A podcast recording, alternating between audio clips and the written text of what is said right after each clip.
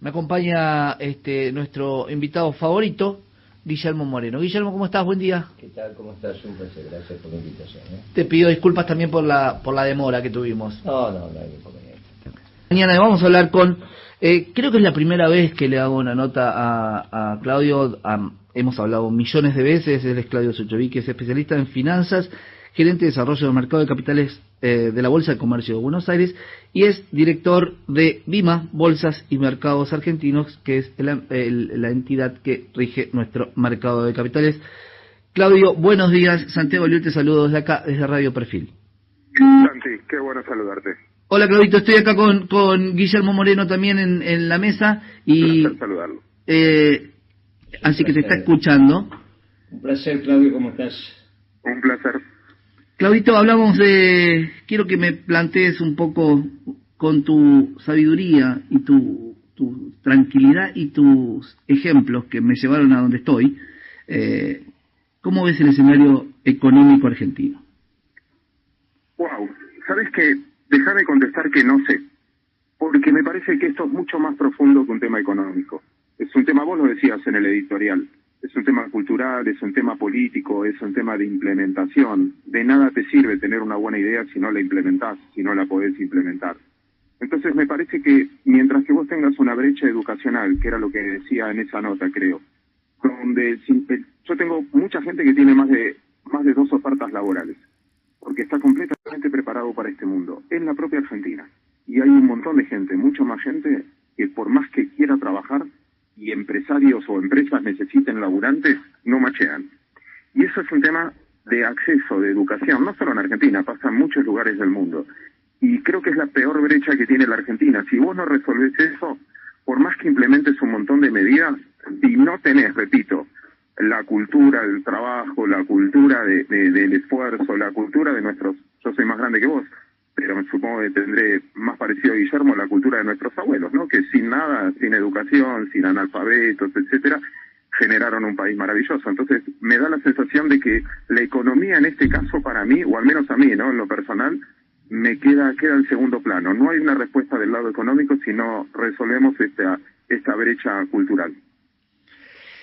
Eh, ¿Qué tal? Buen día. Vos sabés, eh, Claudio, el, el miércoles tuve un almuerzo con un cliente de, mi- de mi consultora y te, había, te han invitado a vos para una charla que vas a dar en Parque Norte. Y entonces me preguntó cuál era mi opinión, si era válido que vos fueras el economista. Eh, obviamente dije que sí, por eso te lo estoy comentando. A pesar de que pensamos distinto, hay puntos de acuerdo. Y en ese punto de acuerdo tiene que ver con la cultura del trabajo. Ahora, nuestros abuelos aprendieron haciendo, haciendo, que es la manera de aprender. Mira, el Papa dice, entre la teoría y la práctica, siempre elijan la práctica. Nuestros abuelos, y yo diría también nuestros padres, aprendieron haciendo. Mira, el problema de la tesis tuya, yo ya también la viví, porque tengo unos años más que vos, y eran los taxis llenos de ingenieros y arquitectos. Teníamos arquitectos, teníamos ingenieros, teníamos psicólogos, teníamos sociólogos, y no había trabajo. Eso era en la época, naturalmente, de la dictadura, fue después la época de Alfonsín y fue la época de Menem. Mm, El aparato educativo fue casi lo último en destruirse en la Argentina, si es que se está destruido. Comparado con otros países de la región, me parece que estamos bien. Yo creo, con todo respeto te digo esto, que la causalidad correcta es desde el desarrollo a la construcción integral del hombre. Sin desarrollo económico, que es crecimiento con inclusión, no hay solución a esto. Y el antecedente no es, es al revés, porque en la práctica se aprende y se aprende muy bien. Y vos lo ves con los cartoneros.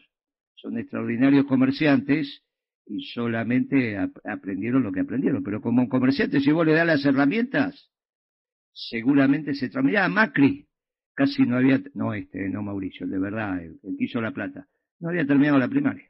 Ahora, yo digo, todos hablamos de una palabra que, que no podemos recuperar, ¿no? Que es esperanza, porque cuando uno habla de, de que la Argentina tiene que salir adelante y ponerse de pie, eh, hay gente que está en muletas, Claudito, vos sabés que correr una carrera de 500 metros en muletas no es lo mismo que una carrera este, caminando, ¿no? O corriendo.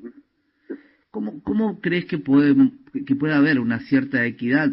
¿Puede haber un momento histórico donde haya algún tipo de, de, nueva repartición para que eh, la carrera sea un poco más pareja? Sí, está muy bien. El ejemplo que, siempre usamos es, eh, nada, vos no podés hacer competir para subir un árbol un mono, una, hormiga, un elefante y una, y una jirafa. Sería zurro si la competencia es esa. Pero no por eso le tenés que sacar la habilidad al mono o igualar para abajo no por eso no tenés que decir nadie trepe un árbol, por eso. Eh, yo pertenezco a esa ideología, no una cosa es la libertad que privilegio sobre todas las cosas y otra cosa también la igualdad es, es, eh, en sí en sí mismo no sé si estoy tan de acuerdo, o sea creo que cada uno tiene que manejar sus habilidades, como muy bien para mí explicó Guillermo recién. Voy a citar a, a mí un, un, gran profesor mío, para mí lo mejor que tuve, que se llamaba Juan Carlos de Pablo, que él decía, ojo que para la academia la realidad es solo un hecho, nada más que un hecho. Y es, es como un puntito nada más. Y comparto eso que se hace haciendo y que la experiencia, eh, a mí me pones manejando un negocio y lo quiebro en 10 minutos porque no sé, no sé si me van a pagar, no conozco al acreedor, no me doy cuenta. Y conozco amigos míos que eh, en la calle se dan cuenta cuando un tipo te va a cumplir el cheque, cuando no te va a cumplir. Un amigo en once siempre me dice, Claudio, el que explica no paga. Tal cual. Eh, Juan Carlos tiene un, una frase que para mí es una de las frase que, que ha marcado muchos de, los ejemplos que yo puedo llegar a dar para explicar. Y dice algo así como, en el omelette de jamón, la gallina se involucra, eh, la gallina participa y el chancho se involucra. Pone, eh, perdón, una sola cosita y perdón que, interrumpa hablando de, Juan Carlos. Quería decir eso de cómo se resuelve, que yo a, a, mí me queda grande. Yo soy de los que se equivocó por confundir esperanza con expectativa. La esperanza es buena, sirve, todo bien, pero es un sueño y a veces un engaño. La expectativa es tener datos concretos o, ocuparte, como decía Guillermo recién, no hacer. Una cosa es hablar, hablar y otra cosa es hacer. Entonces, con la humildad del caso, porque yo lo confundí y, nada, y vos me conocés, Santi, y sabés que, que, me equivoqué en eso, en, en ese proceso, déjame dos cositas nada más. Eh, lo que decía de cultura, cultura y educación no es pasar por la universidad. Yo soy secretario académico de una universidad y no es pasar, no digo pasar por una universidad, sino implementar, laburar, hacer, como decía Guillermo recién, hacer, no tenerle miedo a hacer. Uno aprende también. Educación a veces lo entendemos como venir, te encierro en un aula y te enseño. No, es, enseñar una profesión, es entender que en el futuro, yo no comparto con nadie el hecho de decir que en el futuro vienen todas cosas nuevas. En lo que yo vivo hoy faltan enfermeros, faltan médicos, faltan plomeros, faltan gasistas, faltan, falta oficio. Entonces, me parece que, por ahí pasa el futuro, es prestigiar ese oficio. No pasa nada.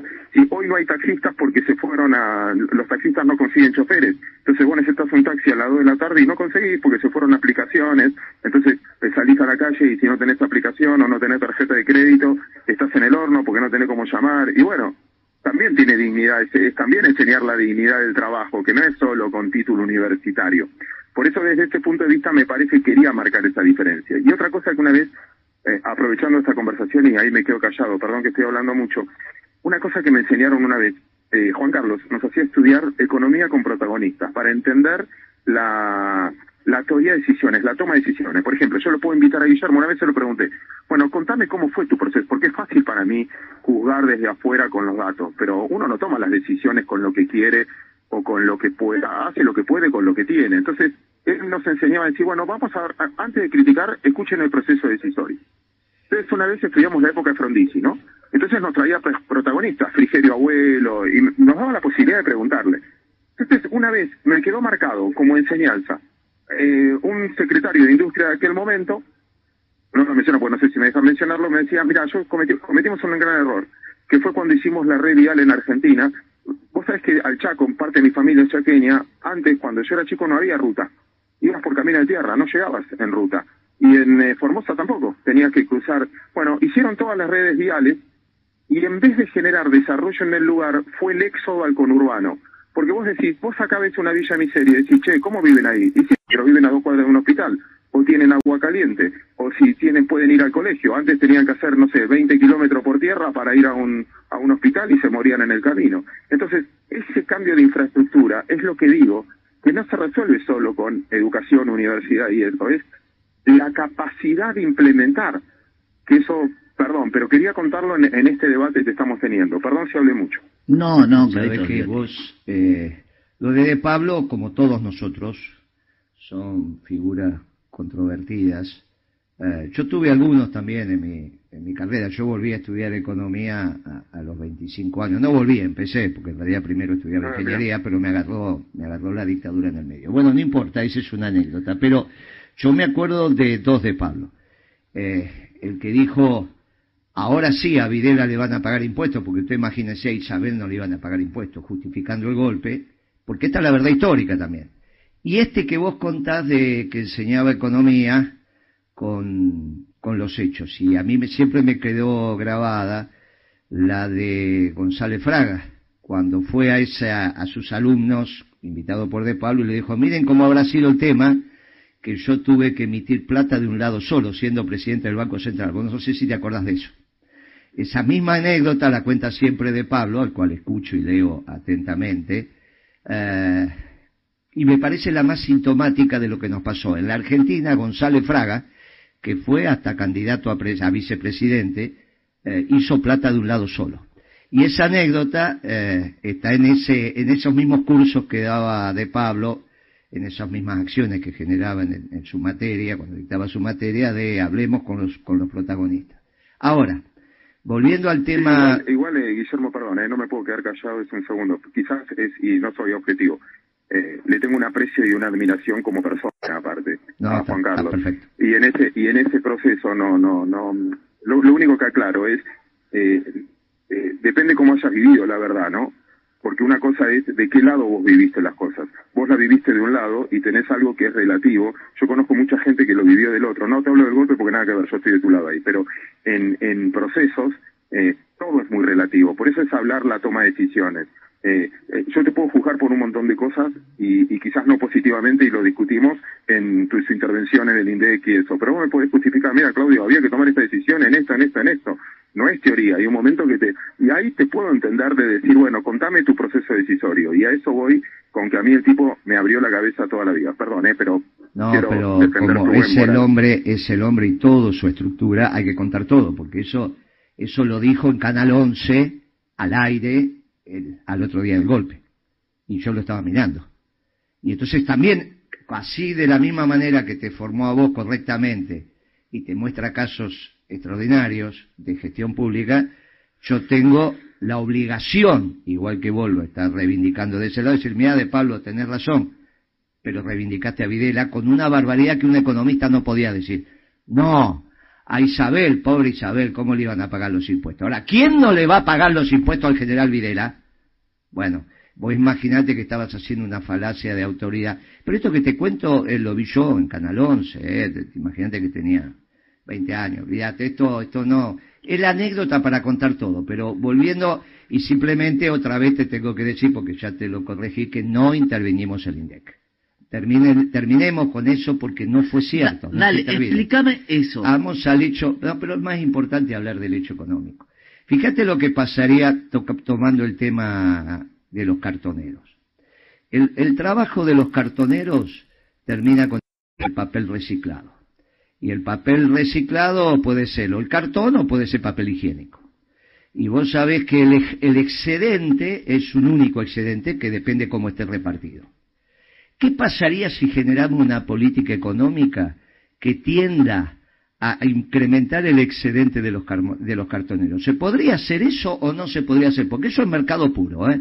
Los cartoneros agarran sin costo el cartón, el costo que todo es valor agregado, es, una economía que obviamente de recolección, ¿eh? Eh, pero a partir de ahí se inserta rápidamente en el sector formal. Vos agarras un sector informal, es economía de recolección, pero rápidamente cuando lo venden, se llame mayorista o acopiador, se introducen en el sector formal, sin factura, porque ninguno de ellos tiene quit, ninguno de ellos paga impuestos. Ahora, ahí hay un nexo en la Argentina que es una maravilla de nuestra economía, la articulación entre lo formal y lo informal. ¿Qué pasa si en nuestro modelo de desarrollo porque para eso está la política económica, en vez de generar la acumulación de capital en la pirámide, la punta de la pirámide, por esa habilidad que tenemos los economistas, generamos la acumulación de capital en la base de la pirámide. ¿A vos no te parece que eso no sería una transformación extraordinaria? Pero para eso tenemos que tomar decisiones de política de ingreso, política fiscal y política monetaria. Lo que pasa que ahí, ahí me parece, y me meto yo en este debate, eh, me parece que generar valor hoy en el mundo pasa por otro lado, pasa por la tecnología, pasa por la educación, pasa... No es cierto lo que decís, esto, esto es lo que dicen algunos economistas. No, no, lo dice, a ver, Guillermo, yo lo, que te lo planteo... Pero te lo estoy diciendo yo que no es cierto con los cartoneros. Cuando el cartonero levanta una basura y se lo lleva, porque es basura, y se lo lleva al, al mayorista o al acopiador, hay en ese momento la generación de valor. A partir de ahí, entra en la economía formal y termina en el papel higiénico reciclado que se vende en Recoleta. No es cierto, todo, todo es generación de valor. Es tanto generación de valor la recolección del cartón como cuando vos tomaste cachamay y arranca con la, el, el, los yuyos recolectados en Córdoba de la misma manera que se recolecta el cartón. Por eso esto se estudia en economía. Déjame, déjame quedarme con esto y, decirle a Claudio, ¿vos crees esa inversión de la pirámide de poder hacer eso? De cargar capital en... Eh, la acumulación de capital. Acumulación de capital. no, de, acumulación de capital. Es la apropiación del excedente. ¿Cómo no va a estar de acuerdo si el excedente es uno solo en la Argentina? E, pero vamos a ver si está de acuerdo. No, hay posibilidad técnica que no lo esté, porque el excedente es uno solo. Arranca con el papel que levanta el cartonero y termina con el papel higiénico que compra él. Vamos a escucharlo a ver qué nos plantea este Claudio. No, a ver, igual estás tocando una parte, porque para que haya cartoneros tiene que haber cartones, para que haya cartones tiene que haber una economía antes donde vos tengas consumo, donde alguien compre eh, cajas para envolverlas y tenerlas en cartón y que se haya consumido, porque si la gente no consume y si la gente no crece y no está en el negocio, no vas a tener sobrante, no vas a tener excedente Exacto, pero estoy totalmente, disculpa que te interrumpa, pero estoy totalmente de acuerdo con vos. Totalmente de acuerdo. Entonces, no es eh, de un lado o del otro. Eh, yo soy muy respetuoso del capital. El capital no tuvo renta en los últimos tiempos. la renta es el, dividendo, si querés, o el salario del capitalista y el capital pone la plata donde cree que hay negocios. Pero ¿por qué, me está, ¿por qué estás poniendo una disyuntiva donde no la puse? ¿Por qué ustedes ponen donde yo... Pero yo no dije eso. excedente el excedente muy bien invertido, porque confío en un país, porque me respetan las reglas, porque no me matan impuestos, genera la Pero vamos a ver, pero no y eso genera lo residual que vos decís. No, no, no, no, no, no, no, pero es al revés. ¿Por qué es residual? Bueno, para mí no. No, pero no, no, pero para, para, no, no, perdóname, perdóname. Están o, o yo no me expliqué, que es lo más probable, o no me expliqué o estamos hablando de dos cosas distintas. Yo dije la economía informal, que es el cartonero, que no es nada residual, aunque en todo caso el residuo es el producto del cartón. Ese cartón se inserta en la economía formal y ese producto, ese insumo, ese insumo que se generó valor a partir de que se lo llevase al mayorista, termina en el papel higiénico. Ese es el circuito productivo y ahí está la cadena de valor del reciclado del cartón y su, sus productos finales, cualquiera sea él. Lo que estoy diciendo, mi querido Claudio, es que obviamente la economía es una matriz. Y estoy diciendo que la política económica está también con su política de ingresos monetaria y fiscal para jugar con el excedente. Vos podés reordenar el excedente. Vos podés empezar una política económica diciendo, quiero que gane Techín. Y las primeras decisiones que tomas son para que gane Techín y vamos a ver si gana el tallerista o podés empezar una política económica diciendo voy a priorizar la tasa de acumulación del tallerista y seguramente termina ganando Techín, que es el productor de la materia prima básica. Yo lo que te estoy diciendo es, vos como economista, en el Ministerio de Economía, analizando la cadena de valor del cartón, podés decir que siga acumulando excedente la punta de la pirámide, o podés modificar la acumulación de capital en la sociedad porque la empresa informal, el cartonero, también es una empresa. Y ahí también tenés capital. Y vos podés priorizar la acumulación de capital en donde vos decidas como economía. Ojo, yo soy peronista, ¿eh? Yo respeto la propiedad privada. A mí no me, no me conteste como si yo fuera un marxista. Yo soy un peronista. La diferencia que te estoy planteando es que nosotros queremos una sociedad justicialista. Y para tener una sociedad justicialista lo que tenemos que igualar tender a igualar esa es la tasa de ganancia, ¿eh? La tasa de ganancia. Pero ahí, ahí Guillermo, es lo que es lo que pasa siempre y creo que yo... La tasa, dije. La sí, tasa. pero tiene que ver entre la economía y la política, porque la política maneja también este ideales que van para un lado. A ver, eh, el ejemplo que te decía eh, Guillermo, eh, Claudito, ¿hay ¿vos ves posibilidad de generar valor en, esa, en ese tipo de actividades, digamos, o, o, vos también crees más como yo y que acá discuto con Guillermo, estoy enfrente, pero lo podemos debatir, de que el valor está en otro lado? Mira, no sé, yo primero una aclaración, yo no soy economista, soy apenas un licenciado en Administración de Empresas con, con dedicación y posgrado en finanzas, o sea, lo mío no es del lado económico, sino de la administración de empresas. Segundo, eh, desde mi punto de vista, pero no tengo la verdad, no sé, yo no, no, en mi educación o lo que formé o en lo que yo creo, no es precisamente la economía de, a mí no me, a ver, que exista cartoneros a veces habla mal del sistema, el descarte del sistema. Yo trabajé muchos años en un lugar que se llama Materia BIS y con Materia BIS sacábamos cursos a cartoneros de logística para ver cómo tienen que recorrer las calles.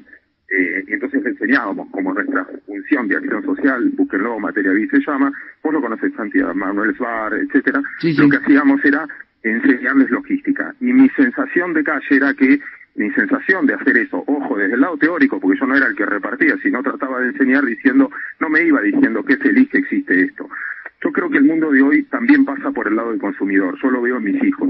Mis hijos comen de otra manera, hablan de otra manera, son ciudadanos del mundo, no son ciudadanos de un lugar, son ciudadanos de la nube. Me pasa hasta cuando no veo cómo se conmueven como yo por el tema de la guerra o lo que fuera. Están acostumbrados a otra cosa, a lo que genera valor. Repito, desde la nube. Entonces, a veces yo no sé si van a comer cosas, eh, no sé, no sé cómo va a ser el mundo, pero sí me gustaría entenderlo desde el lado de ellos, es a lo que apuestan. Hace 10 años no existía WhatsApp, pero no existía WhatsApp. Y WhatsApp cambió la forma de comunicar. Nosotros nos estamos comunicando por Zoom, nos estamos comunicando por Google Meet. No, no es que esté haciendo una apología a la tecnología. Lo que digo es, no, no, to, no todo necesariamente está en la historia y en, en gente, Moreno, perdona que te lo diga, yo no conocía a Perón. Yo no lo Claudio, vi. escuchame una Yo cosa. ¿Vos vi. sabés por Yo- qué usás WhatsApp? de Perón y yo, yo Claudio, soy viejo, yo ya soy viejo. Escuchame, Soy Claudio. viejo y Pero- nunca lo vi. pero no está bien- del 56, Escuchame. de frases, de peronistas. Pero mundo no- hace un, corta, hace, hace cortito ahí, mira. No está bien, no está bien que cuando uno pone un ejemplo, no lo digo por vos, pero sí el, amigo que me está acompañando acá, no está bien que cuando se pone un ejemplo, digamos, no, la economía del cartón o la economía de la ciencia y técnica. Está mal, no dije eso. Del No, otro lado están entendiendo lo que digo. Sí, sí, Mira, está ¿Sabés perfecto. por qué te comunicas por WhatsApp? Porque yo en el año, en junio del 2003, empezamos la construcción del satélite. Si no voy no tendrías, porque los cables no te alcanzan. La mayoría de las, muchas de las comunicaciones se hacen por satélite. Y ese satélite lo desarrollamos nosotros. Y fue el primer satélite geoestacionario de comunicaciones de Hispanoamérica. Yo te puse el caso del cartón, porque la realidad es que tenemos 40-50% de pobres. Y, es, y, es, y el cartonero lo vamos a seguir teniendo. Y te lo puse como ejemplo límite para decirte, mirá, Claudio, Eh, si vos fueras mi secretario, si vos fueras secretario o ministro de Economía y arrancás mañana con tu especificidad, que es como licenciado en Administración y máster en Finanzas, que es extraordinario, alcanza y sobra para ser ministro de Economía, yo te digo humildemente, priorizá la acumulación de capital en las pequeñas unidades de... Priorizá, no que destruyas la acumulación de capital. Yo te estoy diciendo, mira, tenemos que arrancar en nuestro modelo de desarrollo, priorizando la acumulación de capital en la base de la pirámide. Entonces, como inexorablemente cuando dentro de la regla del sistema capitalista, vos podés definir dónde priorizar la acumulación de capital. Porque para eso tenés la política de ingreso, la política monetaria y la política fiscal, que son los tres pilares de la política económica. Obviamente que si acá estuviera Milei, acá estuviera un marxista, acá estuviera un liberal o acá está un socialdemócrata, el debate es sobre esas tres políticas donde se pone el énfasis. Yo como peronista te digo, mirá, lo que tenemos que hacer en una economía integrada como la Argentina, donde lo formal y lo informal coexisten, es también generar hoy un modelo de desarrollo que priorice la acumulación de capital en términos de tasa de acumulación en la base de la pirámide. Ahora, lo estoy diciendo con mucha precisión, no se puede confundir. Te lo tomo, Guillermo, te lo tomo, está perfecto. Pero yo ahí lo que difiero, pero es de formación, no no es, es vos, yo entiendo que vos tenés tu formación y tu idea y tu ideología. En mi ideología, coartando las libertades y la decisión individual, no lo vas a acumular porque la gente va a otro lado. El mundo hoy es pero ¿cómo vas a coartar? ¿Dónde, ¿Sabes quiénes somos los de verdaderos defensores de la libertad? Pero, pará, acá, acá, hay algo que... Pero ¿por qué hablan? Pero ¿dónde dije yo que coartamos la libertad? No entiendo lo que está diciendo Claudio. No, pero pero pará, te estoy hablando de la política... Ah, Claudio, pero pará, no, no, no, pero pará, no, no, porque estamos debatiendo, lo que digo es... mal esto, yo no hablé de coartar la libertad, ¿qué está diciendo, Claudio? No, no, no, pero... No, no es ese el punto. Pero ¿cómo no es ese el punto? Yo también. De cortar la libertad. está bien, puede ser mi ideología. A mí cuando me hablas de pasado, de lo que fuera, lo único que entendí, que quizás yo lo aprendí mal, en muchos procesos eh, ¿qué, es lo que no entendiste? Pero, amigo, escúchame una cosa, Claudio. Que decide por mí lo que yo te voy a consumir o lo que no te voy a consumir, la verdad que el capital se va. Claudio, Claudio, no digas esas cosas que estamos en un debate para adelante, no para atrás. Te hablé de política monetaria. Yo te, yo te hablo de... Pero si para mí es el futuro, el justicialismo. Bueno, para, pero ¿por qué, yo te hablé de es absoluto? Yo te hablé de política monetaria política fiscal y política de ingreso. ¿Qué me estás hablando vos de A ver, yo no hablé de coartar la libertad. Yo soy la generación más ética. ¿Por qué me pones el justicialismo en el pasado si más viejo es el liberalismo? No. ¿Pero qué les pasa, viejo, cuando debate con los peronistas? Pero te das, cuenta, te das, cuenta, que el debate tuyo tiene que ver con... Yo también, cuando te escucho a vos decir del cartón, digo, pero pará, estamos atrasando. yo lo llegué a escuchar mi hijo con un iPad y me dice, vamos a reciclar cartón. No, pero yo no dije eso. Ojo, pará, y te quiero decir algo. Por ahí ese país que hoy tenemos que reactivar. Escuchá, escuchó Catiero, por eso estamos los entrevistados. Si no, es un lío si hablas vos.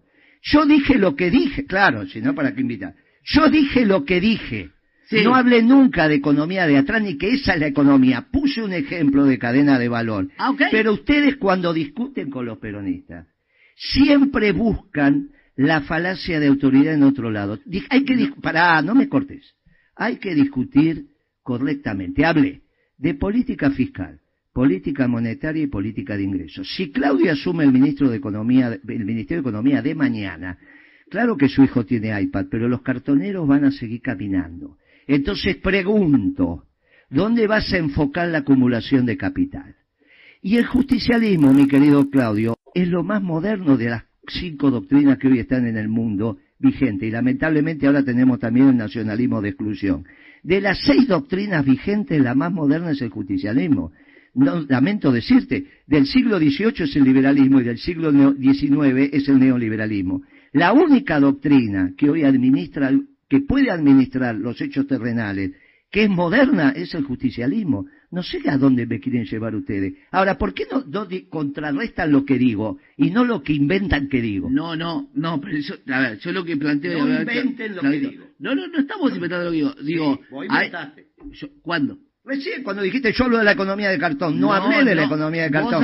Dije que hicimos un satélite cuando nadie lo hizo y que por eso vos te comunicas el ejemplo del cartón. El ejemplo del cartón es porque lo veo todos los días y la política económica se ocupa también de eso. Y es un ejemplo clarito para que Claudio me diga ¿Dónde pone el centro de acumulación de capital? Porque si él me lo pone en el vector especulativo rentístico, este país no tiene ninguna solución. ahora, yo le acepto eso. Ahora, por eso lo puse. definamos. ¿viste? Ay, viste, cuando yo le digo eso, y yo se lo acepto. ¿Viste? Pero esto, ah, pero esto es un, de, es un, un, un debate, claro. Es, dos, dos minutos, dos minutos. nada más que dos minutos, pido. Primero, Especulación es todo en la vida, cuando elegís una carrera, cuando elegís un programa de radio, cuando elegís ir invitado. Especulación no es el sector financiero, es la consecuencia. Especulación, todos especulamos. Especular, la definición de especular es tomar decisiones en el presente sin saber lo que va a pasar en el futuro, porque ninguno sabe lo que va a pasar en el futuro. Segundo, ¿dónde yo pongo el centro? Para mí, personalmente, porque lo veo por la generación, por lo que me toca, en el conocimiento. Hoy somos la generación de los usuarios, no de los propietarios, en todos lados del mundo.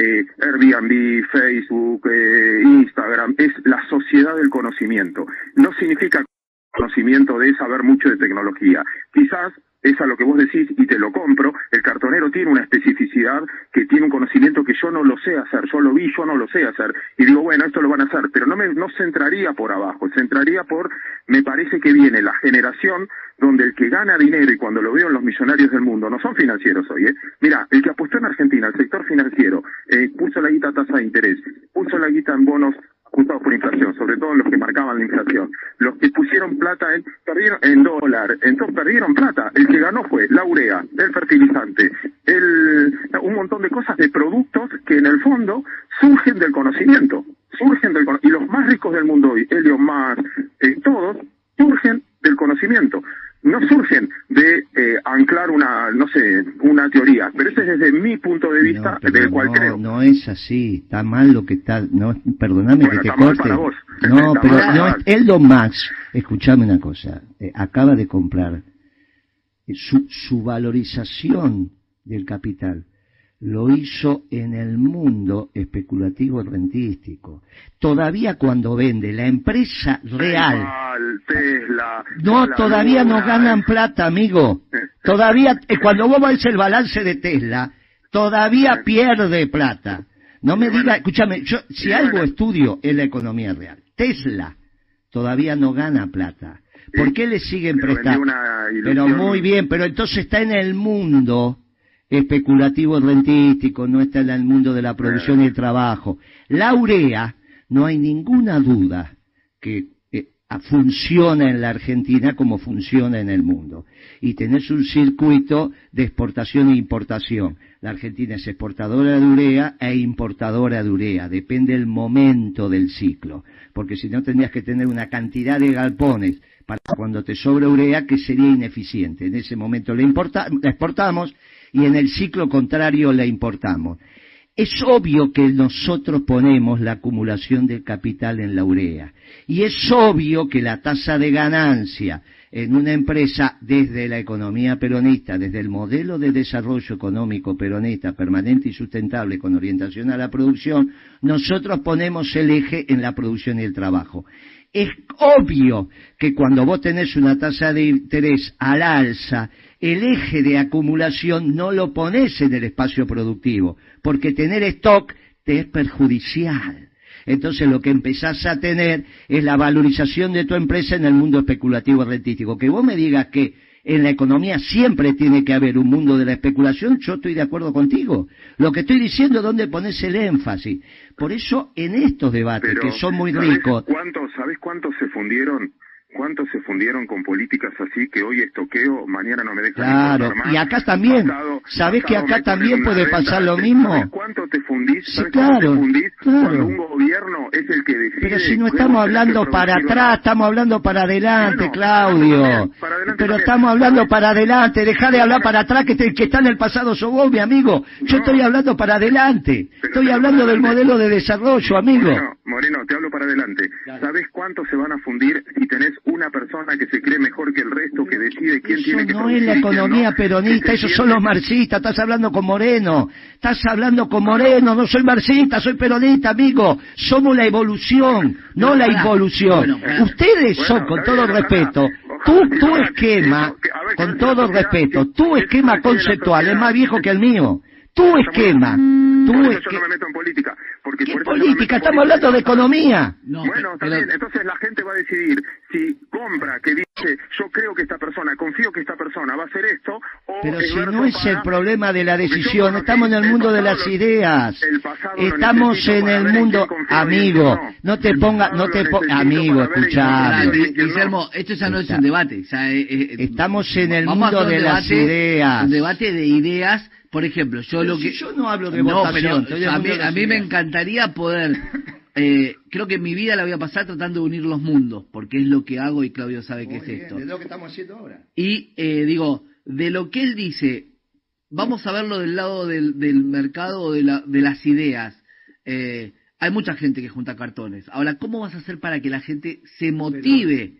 Pero desde ese lado. Pero vamos a ver si entendemos. Te puse un ejemplo que tiene que ocuparse el ministro de está bien, pero no, no es el mejor... Eh, pero es el mejor, ¿sabes Para un argentino decir, no, bueno, vamos a No dije eso.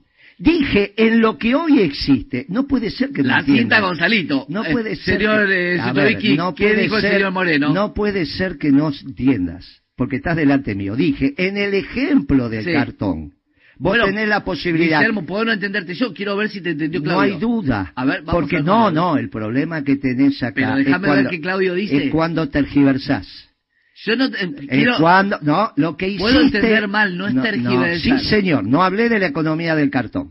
Dije, en, la, la en la economía, Pido como ejemplo, como, Ah, no, ok. este, ponela. Pero Ah. ¿cómo no voy a hacerlo? Escribí un libro sobre eso. Bueno, en el año pero déjame 85. que me que quiero unir los mundos. ¿Qué Pero para unir los mundos, Claudio te- pero escúchame, no. Déjame que yo pueda unir los mundos con Claudio. Pero no, no lo está dejando hablar. Déjame no, que, que, sí, que diga no, qué. sí, porque lo que simplemente tenemos que explicar, que no hablamos del pasado, y que está hablando con un peronista, y que se tienen que manejar en el debate con lo que yo digo, no con lo que inventan que yo Está digo. bien, pero a ver, por, por eso mismo. Vamos. Vos y Claudio, y sobre todo vos que estás acá.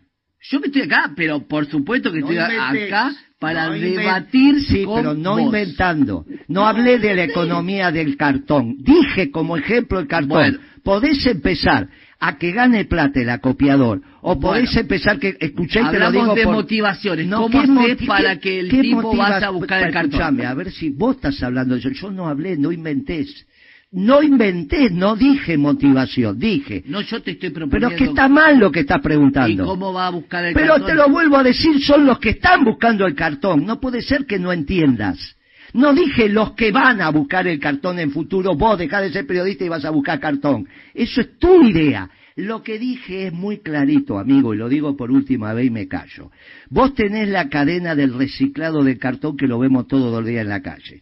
El ministro de Economía se tiene que ocupar también de eso. No me miré con esa cara como si estuviera hablando no sé de qué, porque No, todos no, los días, ver, escuchá, entonces te digo a vos. Pero Guillermo, podemos tener ideas diferentes. Pero escuchá lo que te estoy diciendo. El ministro de Economía puede o empezar para acumular capital en, la, en el reciclado del cartón, lo que hoy existe, en la punta de la pirámide. Entonces vas a, la matanza donde termina todo ese alcatraz y dice, bueno, ustedes son los que ahora van a ganar plata, para que terminen ganando plata los cartoneros, mejorando. O empezás con los cartoneros y terminás en la matanza. Yo lo que te digo es, la acumulación de capital tiene que empezar también de abajo para arriba. Y eso es política monetaria, política fiscal y política de ingreso. Y esto es lo que le dije al ministro de Economía Sotovich que me conteste en su modelo de desarrollo. De eso estoy hablando, para adelante. Él cuando me ¿A contesta, qué ministro de Economía? ¿A Claudio? bueno, le estoy diciendo en el caso que No, fuera. No, no, bueno, Bueno, en el caso que fuera. Entonces Claro. le digo, mira, porque lo que estamos hablando son los modelos de desarrollo para adelante. Sí, pero el debate es diferente. Claudio jamás tendría este debate porque Claudio en ese sentido es como más respetuoso de las ideas que tiene el otro. Entonces lo que digo es, eh, Guillermo, no, no, sí, yo, pero por eso que- quiero que respetemos las ideas de Claudio, porque si no, Pero ¿cómo no las respeto si le estoy diciendo que lo recomendé para una charla? No me sí, estoy escuchando. bueno, pero dijo. eso, a ver, ¿te acordás que empezaba una editorial hablando de la Torre Babel? Esta charla se convirtió en una Torre Babel, no, lo estamos escuchando. manera. Sí, no pero, lo sé- pero a ¿cómo ver, no, yo lo estoy escuchando Pero atentamente. hace eh, seis minutos le dije a Claudio, Claudio, ¿qué pensás de reactivar desde abajo? Y no pudimos terminarlo. Quiero que me diga él qué piensa de empezar desde ese inicio, Claudio. Sí, es que, bueno, perdón, yo los escuchaba atentamente y está muy bien y ahí eh, entendí las aclaraciones y todo. Eh, me queda grande el, el debate, no es falsa humildad. Yo, mi forma de pensar, yo creo que la economía es, una ciencia social que se basa en dos pilares básicos, la confianza y la expectativa. La confianza y la expectativa no se compran ni se venden, y menos se decretan, y menos se gritan, menos se imponen. La confianza se siente o no se siente, y se siente sí de acuerdo a tus actos. O sea, si yo salí siete veces en el Veraz, y me va a estar más jodido que confíen en mí. Si yo más o menos, estoy, no significa que, que porque no salí en el Veraz sea buenísimo, pero la confianza es necesaria para que alguien ponga capital, de arriba, de abajo, o para que ponga el trabajo, de arriba, de abajo, no importa lo que tenga. Yo vi mucha gente de cero, sobre todo mi generación, que tuvo más inclusión, de mucha gente que de muy abajo, de muy abajo, llegó tuvo expectativas de futuro, tuvo Nada, el resto es, me parece que es más una discusión que yo no la sé, no, no, perdón Guillermo, pero me queda grande a mí. Yo te digo, no, no, tengo esa historia. Yo estoy de acuerdo con vos, mira, esa expectativa, muy bien, muy bien, no, estoy de acuerdo con vos, es confianza. Y no, y no me digas, porque yo lo que no estoy de acuerdo es que hay una solución que esto es peronista, radical, liberal o lo que fuera, porque sí necesito ver el pasado y no, no hay duda, no hay duda que ves, pero siempre interviniendo, bueno, déjame, déjame, déjame, de ustedes es combatir el capital. Déjame, déjame, déjame que conteste porque ya está. Estoy de acuerdo con vos, estoy de acuerdo con vos que es confianza y expectativa. No hay ninguna duda.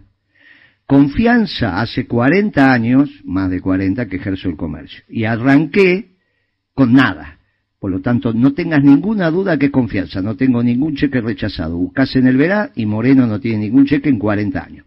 Expectativas. Ahí es muy interesante. La disciplina económica dice que hay dos tipos de expectativas. Las adaptativas, que es lo que trabajamos los economistas clásicos, y las racionales, que es lo que trabajan en general los economistas o aquellos decisores de política económica que ven el mundo desde lo especulativo rentístico. Las racionales lo que dicen que el actor económico sabe todo lo que va a pasar en el futuro.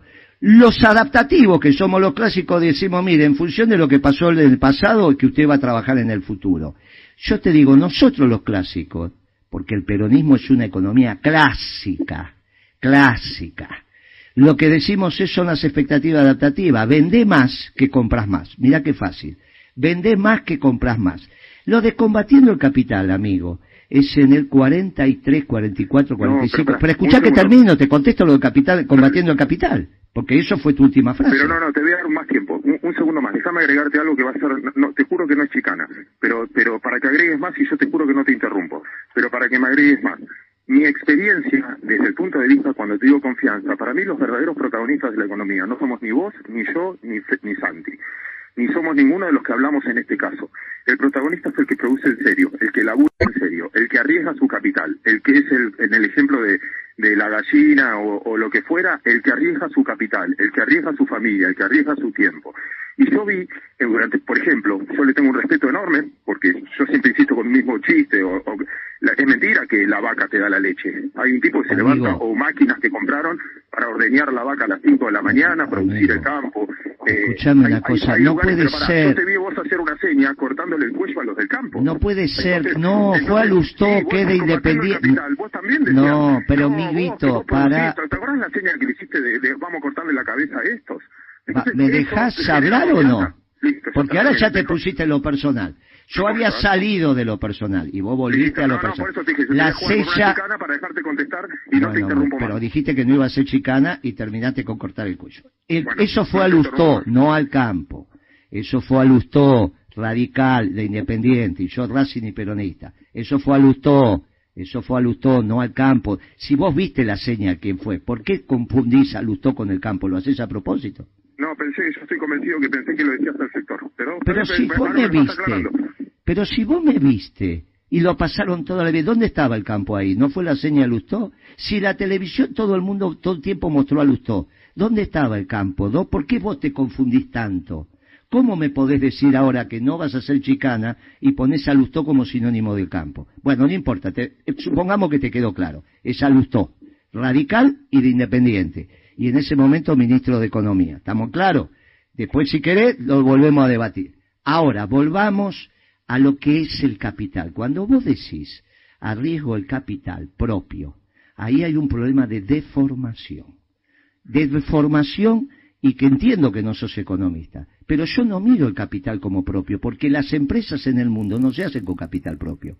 Por eso evalúo las empresas en mi consultora por el capital total empleado que vos sabés que el capital total empleado es del pasivo, es del haber generalmente el capital total empleado que se utiliza en una empresa en Estados Unidos, en Alemania, en Francia, donde fuere, donde vos la quieras analizar, el gran componente del capital total empleado es el pasivo, lo que debe la compañía. El aporte de los accionistas es muy minoritario y así funciona el sistema capitalista. Y ese es el capitalismo que prohija el peronismo. Por lo tanto, el capital también es social. El capital está en el mercado. Y vos tenés que generar las condiciones para que la apropiación de capital sea por las empresas más rentables. Ese capital que está en el Estado, en el mercado, es el que tiene que estar apropiado por los proyectos más rentables. Y ahí vuelvo al modelo de desarrollo la política de ingresos, la política fiscal y la política monetaria, que sobre eso tendríamos que estar hablando. No si la discusión que tuve no con Lustó y que vos decís que Lustó era el ejemplo del campo. Eh, amigo, es demasiado duro lo tuyo. Me parece que confundirse en eso. Ahora terminemos con eh, eh, combatiendo al capital. Era una Argentina extraordinariamente, extraordinariamente desigual y lo que dice la marcha, emparejemos la distribución emparejemos la distribución. ¿A vos no te parece que en la Argentina de hoy hay que mejorar la distribución del ingreso, Claudio? Claro que me vas a decir que sí. Si no mejorar la distribución del ingreso, vos no obtenés un modelo de desarrollo, solamente tenés un modelo de crecimiento. Desarrollo es crecimiento con inclusión. La posibilidad de incluir es que aumente, mejore la distribución del ingreso, esto es del flujo de los de abajo. Por eso los peronistas respetamos la propiedad privada. Ahora, este debate es extraordinario, porque vos me contestás a mí como si yo fuera marxista y yo soy peronista. Nosotros no atentamos contra la propiedad privada más, somos la evolución también del marxismo. Dentro de la teoría objetiva del valor, esto significa teniendo al trabajo como generación de valor y no al consumidor o al usuario, sino al trabajo. Por eso es la teoría objetiva del valor. Nosotros decimos que queremos una sociedad que tienda a un sendero de igualdad. Y vos también, porque sos buena persona. no tengo ninguna duda, Claudio, que vos sos buena persona. Guillermo, yo, eh, conociéndolo a Claudio, no fue chicana, es mucha gente lo que cree. Ninguna, ninguna, nadie me dijo que Lustó era el campo. Más, es un muchacho urbano, de rubio, fue un momento, fue un momento de del campo, yo sé Pero como el ocavo está, el está prohibido. ¿De dónde hablas de ocavo? Porque está prohibido, es un delito, tendrían que estar presos. Eh, cuando hablamos yo te entrevisté y te pregunté qué había pasado en ese momento, vos me lo explicaste con lujo de detalle. Sí, yo lo expliqué a vos y cómo no lo entiende. Todo el mundo no hay mucha gente que lo sepa. Nah, todo el mundo bueno, pero tendrás que cambiar esa imagen que la gente. No, pero eso es lo que vos pensás de la gente. No me hablen de la gente, porque yo ando por la calle todo el día y la gente no dice lo que vos decís. Bueno, yo te digo. Como, lo que vos decís. Como conductor y tipo que conoce a Claudio Suchovicki, Claudio Suchovicki no fue una chicana hacia vos. No, está bien, pero bueno, está, bien, bueno, yo lo acepto, pero te quede claro. A ver, acá hay dos amigos en un bar y yo lo voy a defender a los dos. Como pueda. Está claro, está claro mi postura es... Es muy difícil confundir a un rubiecito de ojos celestes eh, eh, que se formó en Londres con el campo. Es muy difícil. Igual, igual eh, perdón, eh, yo más que persona, perdón, eh, nada, no, no, no es mi estilo, en ese caso por eso te decía, no es chicana.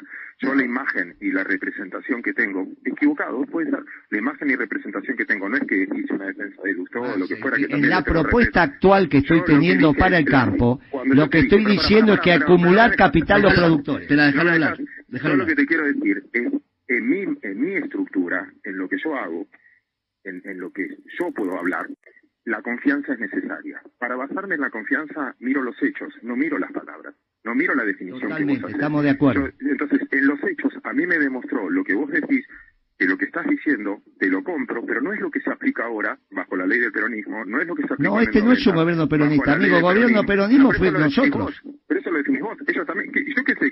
¿Quién tiene la razón de que Bueno, pero estás debatiendo conmigo. No está debatiendo con otro. Tráelo Alberto Fernández para que él te debata. ¿Qué me hace cargo a mí de, la, de este inútil? pero vos formaste parte... En de este no, de este no. Y del anterior sí, del cristianismo Del anterior sí. El otro fue peronista. Y, no intervinieron, no intervinieron, no intervinieron todos. No, no, no había doble tipo de cambio. Ah, no. No, no es cierto. Ah, bueno, no, listo, entonces estamos... Pero pues, si querés discutir, escúchame, discutimos el pasado. Pero yo te tendría, pero escúchame, vos empezaste hablando bien de De Pablo, que, que, que lo que me dijo dijo que había que pagar de impuestos a Videla, un asesino. ¿Pero qué me estás diciendo? Yo no me hago cargo de eso, hermano. Vos no podés decir que cuando hablas conmigo... pero tus hechos... Pero entonces vos tenés que hacerte cargo de mis hechos. Es el debate entre vos y yo. En este debate entre vos y yo, yo me hago cargo de mi gestión estamos en claro, de mi gestión y de ese exitoso gobierno peronista como modelo de desarrollo. Y me encantaría debatirlo con vos. Ahora, lo debatimos con vos sin falacias sobre el hombre. Lo que vos me tenés que decir es, mira, la política económica que ustedes hicieron estuvo mal por esto, esto, esto. Ahora, cuando vos me decís que hicimos las cosas mal, te vas a criterios de valor. No te va a decir, ah, a mí no me gusta, ah, a mí me parece. Ah, no, pará, pará que acá están los resultados. Nosotros hicimos crecer el país a tasa china. Vos decime, y no tengo ningún problema en que hagamos con este conductor, que es tu amigo y el mío también como moderador, un debate. Si a mí me encanta debatir con los liberales y los neoliberales, los marxistas y los neomarxistas. Yo se lo planteé a él, que me está mirando ahora, hace varias semanas, y no hay nadie acá hay que una gran debatir. diferencia. Vos estás acostumbrado a esto, y ahora a Claudio le está doliendo la panza. no, No todo te entendí. bien. ¿Cómo es? ¿Cómo es? Todo bien, Vos no estás acostumbrado al Pero si debate. yo estoy ofreciendo el debate y no lo toman. bien, Bueno, yo ofrezco el debate. Lo vas a ver en la, en la reunión que bien. lo propusiste. No, en esa Está reunión bien. es él el que ¿Vos va. vas a ir? No, porque no. soy el invitado, un cliente mío. No importa, pero andá a tomar un café y a, ver abrazo. si, a ver si me entiendes. Un cliente mío que me paga por hablar conmigo me dijo, me dijo a mí, mire, lo invité a Claudio para esta exposición. Usted me dice que corresponde para mi clientela o no. Y Sí. yo dije, es óptimo. Sí. Eso me pasó el miércoles. O sea que yo hablé bien de él y No, va, va a ir a una exposición, pero el que es cliente mío Ah, ok, está bien. es, bueno, entonces yo vuelvo, cambio de tema.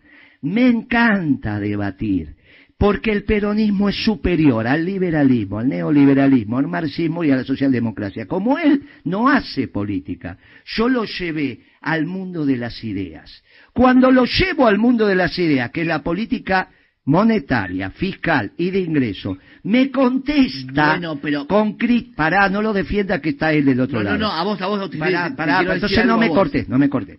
Cuando le digo de la política fiscal, monetaria y de ingreso, me contesta con criterios valorativos que vienen de la ideología, no de la economía. Bueno. Intento volver a debatir hasta que finalmente me dice, la verdad que no puedo. Bueno, está bien. Y ahora vos me decís, no, pero Claudio no está preparado para esto. ¿Y entonces para qué No, no, no, no, no, no, no, no. A ver, Traelo- trae a los que están preparados y lo debatimos. Y vas a ver que te va a ser difícil.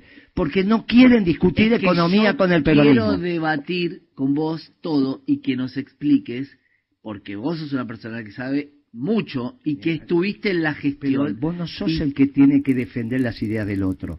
Vos No, tendrías claro que que conseguir, no. bueno, yo te lo dije hace tres, cuatro semanas, no conseguiste ni uno. Un liberal, un marxista, un socialdemócrata, un neoliberal. Pero, no hay ninguno que quiera debatir con el peronismo. La pregunta es, ¿por qué no quieren debatir con No, el pero, peronismo? Porque a saben ver, que van a perder. Claudio no quiere, no quería No debatir. dije Claudio. Claudio No Yo dije te Claudio. una- te voy a armar una Yo mesa. no dije Claudio. Te voy a armar una Por mesa, eso no lo Moreno. puse, escúchame, no lo puse a Claudio en el debate. Te lo Ah, vuelvo- ok. no me escuchás. Te dije, como él no es un hombre de debate, y vos lo estás confirmando, dije, vamos a hablar de política monetaria, fiscal y de ingreso. Y tampoco, Bueno. cuando fuimos ahí, me salió con el marco, de- a tal punto fue que me dice, vos le quisiste cortar el cogote al campo. Fíjate lo que termina diciendo. Cuando yo hablo de modelo de desarrollo, terminan hablando de cosas que no tienen nada que ver. Y en un momento dice, el peronismo es el pasado. Y yo le digo, no, de todo lo que está vigente, es lo más nuevo. Pero ¿por qué no le podés eh, dar eh, la derecha en el sentido, la derecha, mirá que, que literal te estoy diciendo,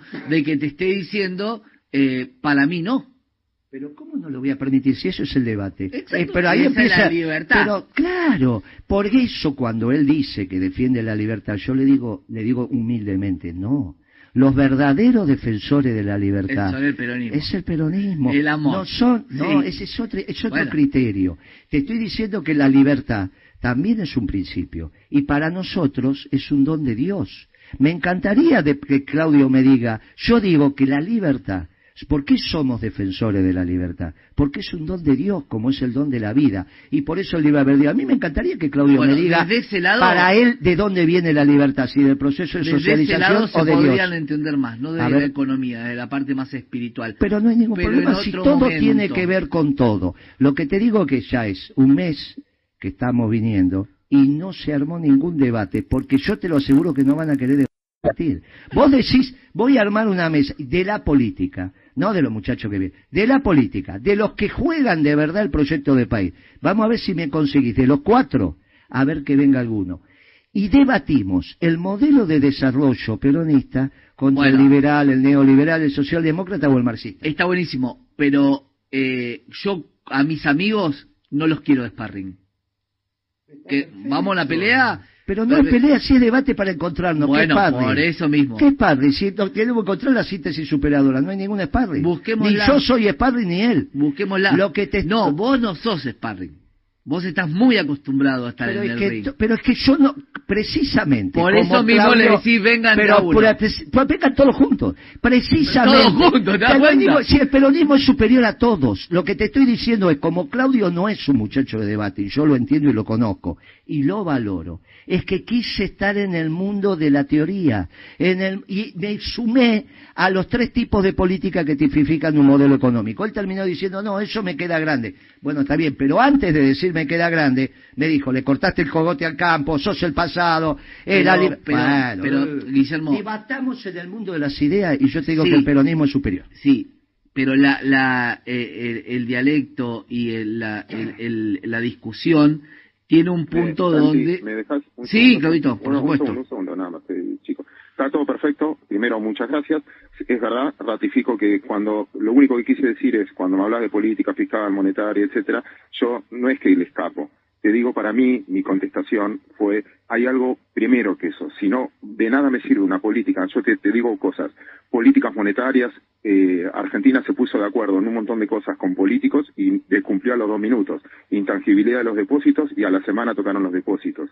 Eh, ingresos brutos, baja de ingresos brutos, a la semana todos lo subieron.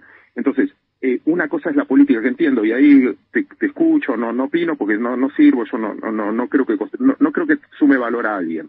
Pero sí lo que digo, antes que eso, está la confianza y la expectativa. Por más que vos tengas la mejor política y estén me la firmen los políticos de hoy, si no tenés la confianza de la ciudadanía, y te voy a dar un ejemplo muy simple, hablando de política monetaria. Vos sabés que a mí me toca trabajar por mi trabajo bastante con fondos afuera. Y te dicen, y yo le digo, che, ¿no estás preocupado por la inflación? Sí, es terrible en Estados Unidos. Pero ¿sabes qué? Se está ocupando la Reserva Federal. ¿Y, y ya está? Sí, sí, se está ocupando. ¿Confían? Sí, sí, confiamos plenamente, porque siempre confiamos. Vos, le- vos escuchás a alguien diciendo, che, vos- acá se están ocupando. ¿Y vos confiás? No, no, al contrario, se están ocupando, ¿sabe qué? Saco más rápido. Entonces, hay algo primero, a eso dije que me queda grande. Antes de discutir las definiciones, ¿te hay? ¿Te creen o no te creen? Y ahí entré, y pido disculpas si fue una chicana diciendo, yo para creer, pero yo, Claudio, primera persona, no represento absolutamente a nadie. Yo miro diciendo, bueno, a ver, esta persona, ¿le puedo creer? ¿Realmente está del sector o me está enumerando definiciones a los gritos o definiciones, no sé, de lo que fuera? Y yo digo, mira, cuando vos me hablas, y, y acá pido perdón si yo me equivoco, cuando vos me hablas de peronismo, yo lo que vi cada vez que ejecutó algo, ejecutó algo, eh, quizás no vos, vos me decís esto no fue culpa mía, esto no fue, pero cada vez que tuvo que ejecutar una política monetaria, una política fiscal o lo que fuera, avasalló libertades individuales. Hasta ahora. Vos me hablas, Claudio, eso es pasado, vamos al futuro, listo, ahí me quedo callado y te empiezo a escuchar. Eso es futuro, hablemos de futuro. Y yo como no voy a formar parte de ese futuro, porque no voy a ser nunca ni dirigente, ni nada, ni soy influencer, a veces pido disculpas porque me siento sobreestimado, yo no sé mucho, yo solo soy un operador y trato, operador financiero y trato de hacer lo mejor posible con mi vida. Desde ese punto de vista paso a ser oyente. Escucho bien, y perdón la desilusión está- está a la bien. gente, la desilusión a la gente de que yo iba a entrar en un debate que no lo sé hacer porque tampoco creo que tenga valor agregado No, para pero que si me no estaba planteado un debate y como sé que no es y no es tu métier, yo fui muy prudente. Lo que no te puedo dejar pasar es que vos digas Está que cada vez que el peronismo eso avasalló libertad, eso es mentira. Y no se construye una verdad desde mentiras y desde situaciones que no son. Si estamos discutiendo en el mundo de las ideas, vos lo que tenés que decir en el último gobierno peronista, no este gobierno socialdemócrata, en el último gobierno peronista, cuando hicimos política monetaria, ¿dónde se avasallaron las libertades? Porque entonces yo te diría, mire, así, ¿eh? pará, pará, así, poquito, intervinieron pará, pero escuchá, pará, intervenían, pero, pa- intervenían medios, intervenían la justicia, intervinieron un montón de cosas. pero no es cierto, No estás, estás mintiendo. Estás mintiendo, no es ¿Sí? cierto, no es cierto. gente, estoy mintiendo, Pero que está, mal- que está, escúchame, no es el problema de, de la falacia, porque vos estudiaste lógica como yo. Si estamos en el mundo de las ideas, en un debate, no es preguntarle a la gente. Porque No, si yo- porque es una cosa lo que vos decís y otra cosa yo en lo personal te digo, Guillermo, quizás Pero no te sirve mi respuesta. déjame terminar. Yo me sentí avasallado. Pero déjame 2000, terminar, amigo. periodo 2012, Pero déjame 2011, terminar, amigo. 2015 me sentí Pero completamente avasallado individuales. déjame terminar, amigo. Lo que te estoy diciendo, que nosotros empezamos en el 2002 y terminamos en el 2015. Si vos me hablas de 14 y 15, yo te voy a decir, comenzó este ciclo especulativo rentístico con la devaluación de Kisilov. Y ya lo he dicho hasta el cansancio, como ciclo económico de la década ganada, vamos del 2 al 12, del 2 al 13, y la economía creció a tasa china. Por lo tanto, llegaríamos a la locura de pensar que la economía puede crecer sin libertad. Como no puede crecer sin libertad y la economía creció, entonces cuando vamos a los hechos, no es cierto porque aparte el peronismo, no solo defiende la libertad del zorro, defiende la libertad de la gallina a dormir tranquila. Y por eso yo te dije, ¿por qué defendemos la libertad? Porque es un don de Dios. No viene del proceso de socialización, no viene de la cultura. Dios te da la libertad. Y cuando, si los dos nos ponemos de acuerdo en que Dios te dio la libertad, nosotros vamos a defender toda creación de Dios la vamos a creación y vamos a combatir todo aquello que sea producto del pecado. Fíjate, y la falta de libertad es producto del pecado, de la misma manera que la pobreza es producto del pecado, porque Dios es completo e hizo el mundo con los recursos para todos. El pecado original es el que impide que la distribución permita que no haya pobreza. Mirá cómo nos vamos poniendo de acuerdo enseguida. Pero ¿qué tenemos que hacer nosotros como economistas en el Ministerio de Economía?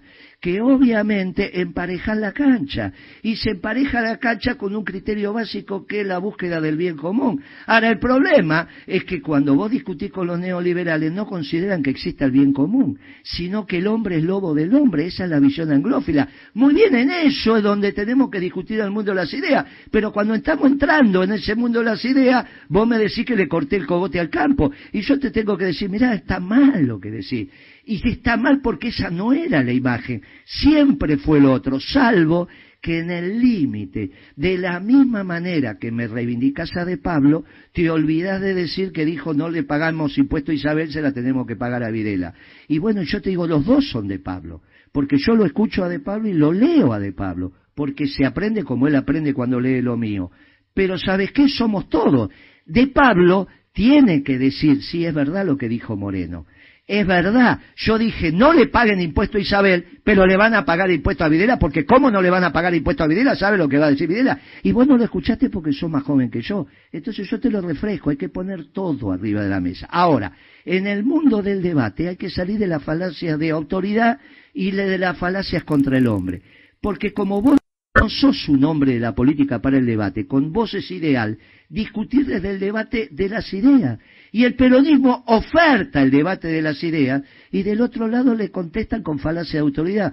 Perón fue extraordinaria, Evita fue extraordinaria. Ah, sí, pero Evita, Perón tenía un túnel que no sé qué hacía con los chicos y Evita era no sé qué cosa. No, muchacho, cuando nosotros humildemente ofrecemos debate en el mundo de las ideas, discutan en el mundo de las ideas y yo te agradezco mucho esta conversación porque permitió esclarecer, no sabe lo que va esclareció esta conversación, no sabe el son, el, Acá están todos, y sobre todo los operadores, atentamente escuchando. Y si ellos están atentamente escuchando, es porque los pocos o los muchos que estén escuchando del otro lado también están atentos. Te agradezco mucho el debate y vos tenés las últimas palabras sobre mí y después el conductor, obviamente.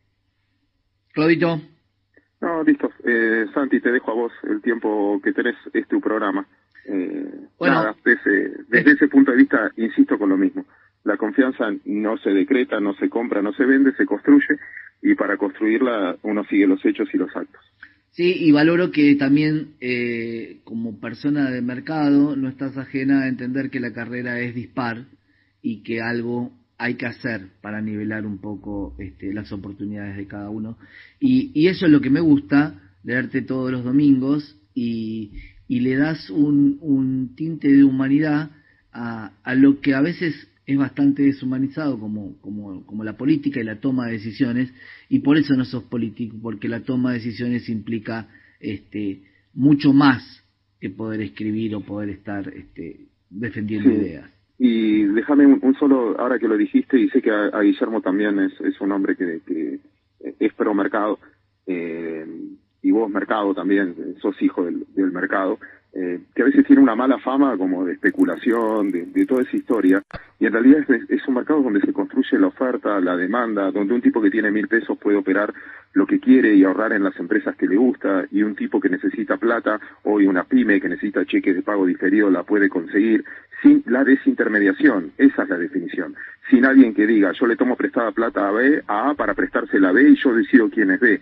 En este caso el inversor de cara descentralizado, a veces con una plataforma, se encuentra directamente con el emisor y en ese caso deciden, a mí esta empresa confío, en esta empresa no confío, esta reparte dividendos, esta no reparte dividendos, esta me siento, la siento sustentable, esta la siento comprometida con el futuro y con el cuidado del planeta, en esta invierto, en esta no invierto porque vende armas, porque eh, mata animales, lo que fuera, pero esa decisión individual donde se concentra la oferta y la demanda tiene muy mala prensa.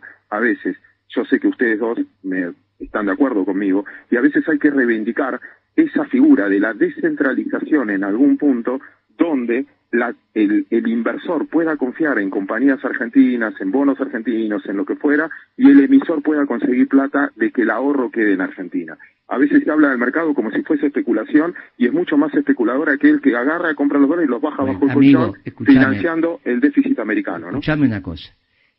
No, eh, no podemos seguir hablando así. Yo te pido humildemente que respetes que yo hace 40 años que lo que hago es comprar y vender clavos y también hago parte del mercado.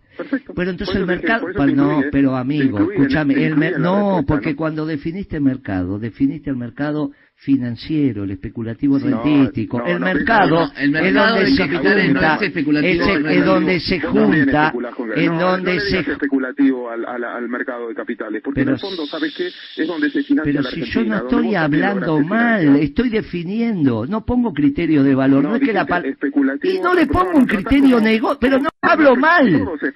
A ver si me, pero Claudio, pero la palabra especulación, pero ustedes le ponen un criterio especulativo a cualquier persona que escucha. No, pero es que la definición. En contra de. No, porque esa es la definición. Hay un no, Sí, Guillermo, pero vos tenés una cultura y una definición de algo que nuestros oyentes. pero nuestros oyentes. ves que a mí pasa, amigo, mercado no es la City. No, no es solo eso. Pero mercado no es la City. No es solo. ¿eh? Muy bien, entonces abramos todo el mercado. no es la City. El mercado de capitales. Muy bien, entonces el, centro. Muy bien, la City, dije, no tiene porque eso solo la City Buenos Aires. No es. Esa es una definición muy acotada de mercado. Bueno, pero el mercado de capitales ha crecido en los últimos 10 años en función de ser mucho más peronista en el sentido de darle posibilidad a todos. Pero escuchen, no estoy hablando del mercado de capitales. Te vamos a saltar a la yugular cuando al cuello pero Guillermo Moreno cuando hable del mercado. Pero es que el mercado no es el de capital. Ustedes están con una visión acotada de mercado. Abran la cabeza. Yo no voy nunca a la City, porque casi no quedan ferretería. Sin embargo, hace 40 que estoy en el mercado, pero no de capitales, porque el mercado también es el verdulero, el carnicero, todo el que oferta y encuentra la demanda es el mercado. ¿Qué es la palabra mercado? Cuando bajaban los productores a la plaza, iban los consumidores y en el mercado hacían las compras. Vos cuando acompañabas a tu mamá, ¿a dónde? Al mercado. Ustedes se apropiaron incorrectamente de una palabra para confundir mercado con mercado de capitales. Y el peronismo es defensor del mercado también Pero, del Guillermo, voy a un mercado a comprar papa, batata o comprar acciones de Galicia Esto es lo que te estoy diciendo, que cuando hables del mercado, amplía y no pongas nada más el mercado de capital, exactamente lo que decís vos. Entonces, y otro tema más. ¿Sabés qué hice, sabés qué hice yo? Pará, Claudio, que esto por ahí, que por ahí no lo sabes. Nosotros, yo personalmente, modifiqué la ley del mercado de capitales. Y vos nunca te opusiste a la ley que se modificó, porque recién la cambió Macri después de muchísimo tiempo, al final de su mandato. ¿Sabés quién puse yo que podía ser brokers en ese mercado de capitales, aparte de los que son? Las organizaciones libres del pueblo como los sindicatos. ¿A vos te molesta que los sindicatos participen en el mercado de capitales? No, y participa, no, no, me, no me molesta. Bien, ¿viste cómo nos ponemos de, acuerdo? pero, ¿sabes que esa modificación la hice yo? Debate, dejamos para otro debate, porque una cosa es lo que pusieron en la ley y otra cosa son las intenciones de la ley, como avasallar asambleas privadas. Entonces, eso, ¿ves que ya empieza con criterio de valorativo? ¿Viste cómo estos muchachos son difíciles? Dice que no quiere debatir y termina diciendo cosas que no corresponden. Pero lo que pasa no se avasalló nada, no se avasalló nada. Vos sabés que en esa empresa se secuestró a la gente y que la torturaron. No, fue la única, no fue la única ¿De cuál estoy hablando yo?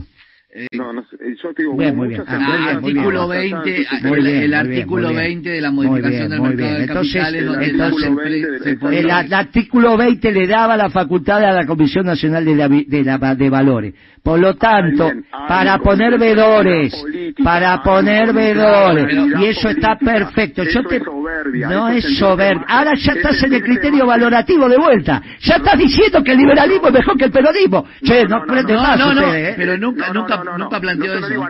ni a peronismo ni a nadie. Que nadie tenga la soberbia de sentirse por encima del otro, de decir quién es bueno y quién es malo. Eso, eso sí, para eso, está la justicia. Para la justicia te dice que si sos malo vas preso. Ustedes quisieron Ustedes no, ustedes no. Yo te tendría que decir que vos, vos hablando bien de, de Pablo, sos responsable de la muerte en tortura, pero no, digas eso, che. no podés decir eso, no podés decir eso. Vamos a terminar. Ustedes no, vos no podés hablar así. Vos no podés hablar así. Vos tenés que tener seriedad para hablar. Estábamos en el mundo de las ideas. y otra vez volviste para terminar una conversación con Chicana. Como, Dejate de bromar, Claudio. Como conductor, no, no. Volvió porque yo lo, yo lo traje con lo de mercado de capitales y, defendiendo la información. pero vamos, dijo. Eh, como conductor saco el, el, cartel porque Netflix ya nos pide eh, cuatro temporadas de, de este debate. Eh, agradecerte, Claudito, como siempre. un abrazo, che. abrazo enorme. Un, este, eh, nada, y seguir leyéndote. Ah, eh, ¿quedó ahí, Claudio? Ah, corto. Bueno, vamos, necesito un Take on Me, por favor, de Ajá, un ratito de música. Seguimos acá en el otro país. Eh, después de un debate muy caliente, pido perdón a los oyentes yo, y te pido perdón a vos, Guillermo, yo cuando la persona que está este, en el ring me, pongo en esa situación porque lo conozco, porque sé eh, cómo es como persona y sé que a veces el debate no, no es lo que más le gusta, pero agradeciéndote obviamente eh, el rico debate de alguien que estuvo adentro y que no habla desde, desde el no conocer. yo no, no tenés que pedir perdón, esto fue extraordinario. No, perdón a mis No, pero, ¿eh? no, pero ¿qué? tus oyentes están fantásticos con esto. Vos estás al revés, tenés una visión, y si no lo vamos a ver con los mensajes, vos tenés una visión errada, porque a veces se ponen en el lugar que no corresponde. A los oyentes esto lo enriqueció. Fue extraordinario. Yo no hablé con vos ni con Claudio, yo hablé para los oyentes. Nunca cuando voy a un programa hablo para el que tengo enfrente o hablo para el que me está, hablo para los que están escuchando.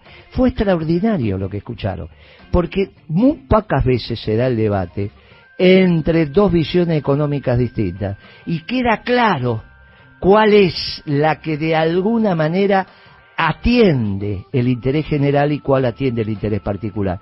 Por eso yo insisto con el debate y no es tan fácil conseguirlo, al contrario, no hay nada que pedir perdón. Fue extraordinario este programa. Quizás sea el mejor programa del día domingo de la radio. Y quizás sea el mejor programa, no porque estuve yo, sino porque se dio un debate.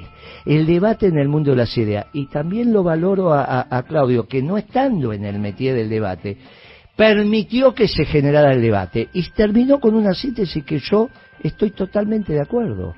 Confianza y expectativa. Y sobre eso es que tenemos que batallar, porque esa es la base de la libertad. Y terminamos diciendo que la libertad es un don del Creador.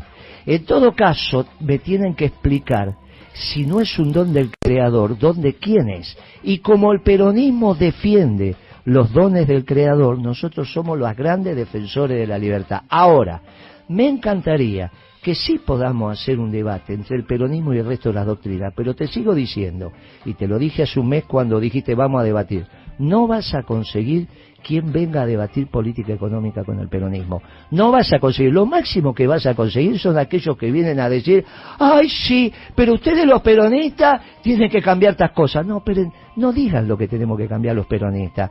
Pónganse en un lugar y debatan para que el tercero escuche y aprenda. Si lo conseguís, acá me tenés. Pero ya va un mes y no trajiste un marxista, un liberal, un neoliberal ni un socialdemócrata. Y te puedo asegurar que de acá hasta fin de año no lo vas a traer. Y recién el año que viene, en el año electoral, donde se van a discutir sonceras y no la profundidad de las doctrinas, ahí vas a tener, pero para el debate político menor.